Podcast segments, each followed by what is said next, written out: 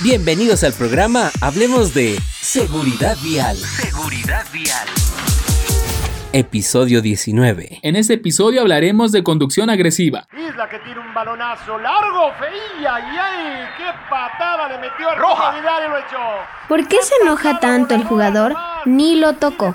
Bueno, es parte del fútbol, pero también puede ser parte de su personalidad. ¿Personalidad? Sí, en tu clase tienes amigos que son más sociales que otros, más sentimentales que otros, ¿cierto? Ahora que lo pienso, sí. Todos somos diferentes y por lo tanto actuamos diferente. Exacto, el jugador está enojado, pero puede ser debido a su personalidad o a que no ha aprendido a manejar sus emociones. ¿Es parecido a ese conductor enojado que vimos hace unos días? Acertaste, y eso se llama conducción agresiva, especialmente en congestión vehicular.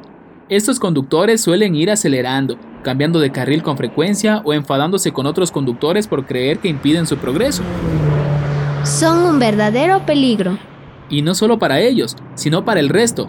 Lo mejor es alejarse de ellos. Pero, así como hay varias personalidades, también debe haber conductores buenos. En efecto, los conductores también pueden ser cordiales, prudentes y cuidadosos. Si hubiera más de ellos, las vías serían más seguras.